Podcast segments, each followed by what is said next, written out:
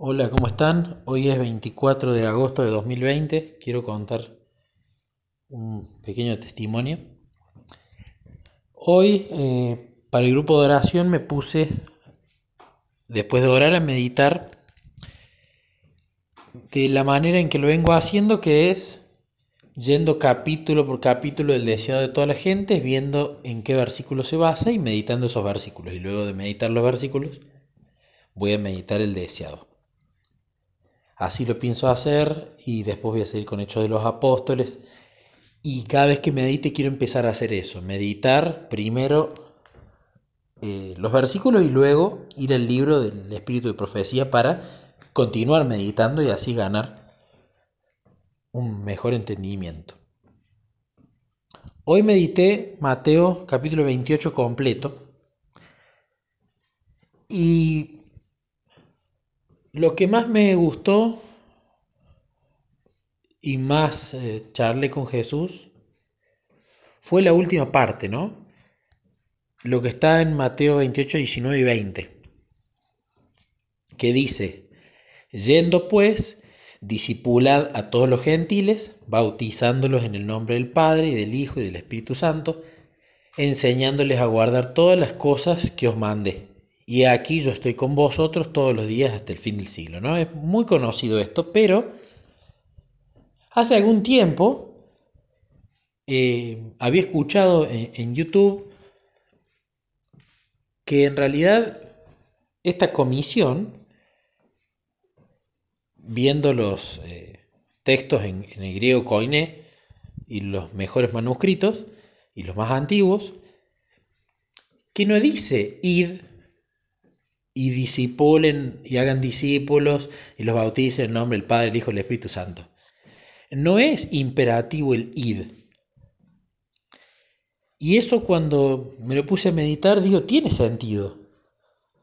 Porque no es que Jesús nos manda, vaya, golpe puerta, eh, háblele de mí, eh, bautícelo en la iglesia de Bendito el séptimo día y siga, vaya a otra puerta, toque timbre. No es un imperativo, en realidad que en versiones como por ejemplo la Reina Valeria está traducido id y en otras también. Es otro tiempo verbal, dice yendo. Entonces habla de que mientras nosotros estamos en nuestra vida, en nuestro trabajo, en nuestra familia, en el vecindario donde vivimos, quizás al gimnasio donde vamos, quizás eh, a un club donde hacemos actividades, quizás en los negocios donde vamos a comprar, es decir, yendo, es decir, mientras yo me muevo en mi vida, ¿qué tiene que pasar? Y acá sí viene el, imperativo, disipulen y bauticen. Entonces me gusta esto primero, no es unir así eh, de manera apurada a bautizar a la gente más posible, a sumar miembros a la iglesia, no es, mientras vos vas en tu vida, y además esto se lo dice a los discípulos que tenían relación con Él, entonces nosotros lo primero que deberíamos tener es relación con Él. Mientras vamos en nuestra vida, ahí sí, disipulen a los gentiles y luego bautícenlos.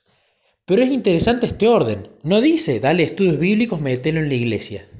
No, dice, disipulen antes de bautizar. Y discípulo otra de las palabras, como está traducido, es aprendedor. Pero los discípulos se caracterizaban por aprender de Jesús y tener una relación con Jesús. Entonces, lo primero que uno tiene que hacer mientras va yendo en su vida, y el Espíritu Santo traiga a la gente o impresiona a quién le tiene que hablar, uno primero le tiene que enseñar a ser discípulo de Jesús, es decir, a tener una relación con Él personal, a meditar las escrituras. Uno lo puede guiar, darle consejos. Uno puede enseñarle a meditar las escrituras. Uno lo puede acompañar. Pero luego que se lo presenta a Jesús y que esa persona empieza a tener intimidad, esa persona tiene que ya caminar sola. Y luego de disipularlo, es decir, de hacerlo un discípulo de Jesús, que en realidad nosotros somos los instrumentos, pero el que lo hace un discípulo de él es Jesús mismo. Luego de eso sí viene el estudio bíblico, o que puede ir quizás en simultáneo, y ahí sí se termina bautizando en el nombre del Padre, del Hijo y del Espíritu Santo y perteneciendo a la iglesia. Entonces me gustó esto primero. El yendo, que no es un imperativo, pero sí el imperativo que primero ayudémoslo a ser amigo de Jesús y a caminar solo, y luego sí viene el estudio bíblico y el bautismo en la iglesia, no al revés.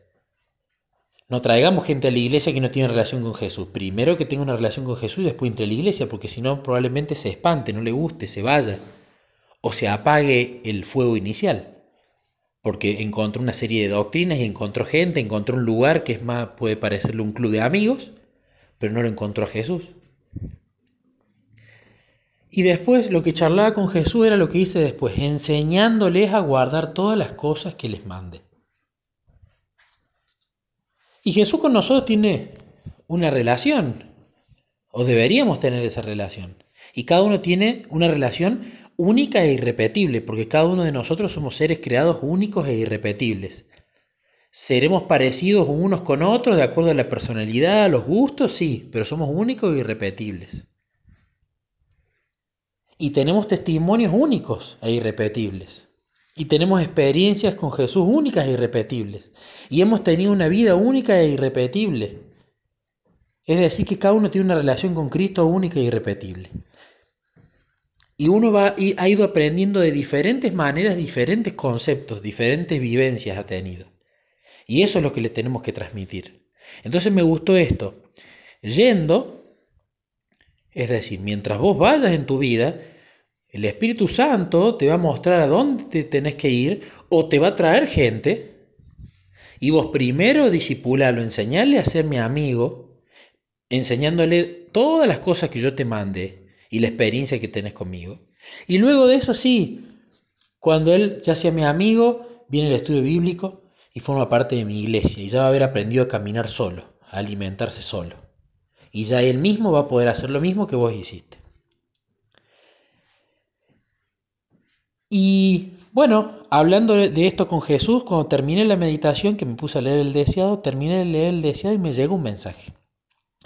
Me escribió un chico de Buenos Aires con el que eh, él se enteró de, de, mí por un testimonio que yo di en un, por Zoom y que quedó el video y vio la madre el video, pero escuchando mi testimonio él tuvo experiencias en la vida similares, se sintió identificado y le pidió a la madre si podía conseguir mi teléfono. Y así comenzamos esta relación con este chico. Qué hermosas las maneras en las que Jesús trabaja. Y ni bien terminé de meditar, que no había sacado en realidad algo que me llame mucho la atención, pero había visto esta comisión. Él me escribió y me dijo si yo podía ser una especie de maestro de Biblia enseñarle cómo hablar con Jesús, cómo eh, meditar las escrituras, enseñarle el contenido, porque a él le gustaría profundizar. Entonces se me vino a la cabeza todo esto que había meditado y me di cuenta que Jesús me estaba diciendo de antemano, Nico, yo ahora, yendo, mientras vos viviste y contaste tu testimonio, yo te traje a este chico para que vos en base a la experiencia que has tenido conmigo, lo disipules, lo ayudes a ser un amigo mío, le digas cómo orar, le expliques cómo meditar las escrituras, lo ayudes, lo acompañes, no lo dejes solo, y luego les dé los estudios bíblicos para que él pueda bautizarse en el nombre del Padre, el Hijo y del Espíritu Santo. Así que me pone muy contento, me pone muy contento porque lo escuché muy animado a este chico y por supuesto acepte. Y mi idea es no darle simplemente los estudios bíblicos, sino hacer algo más integral, para que él día por día vaya teniendo tips para ir charlando con Jesús, para ir meditando las escrituras, para ir conociéndolo más a Dios. Y a su vez, sí, a través del estudio bíblico, conocer la doctrina y que de esa manera sepa más del Dios con el que se tiene que relacionar, siempre haciendo el foco Primero, en que lo más importante es la relación. Así que bueno, quería contar este testimonio y ojalá llegue el día en el que pueda contar que Matías es una persona que camina con Jesús y que tomó los estudios bíblicos y decidió entregarle su vida a Jesús. Tengo fe en que eso va a pasar según los tiempos de Dios, no los míos.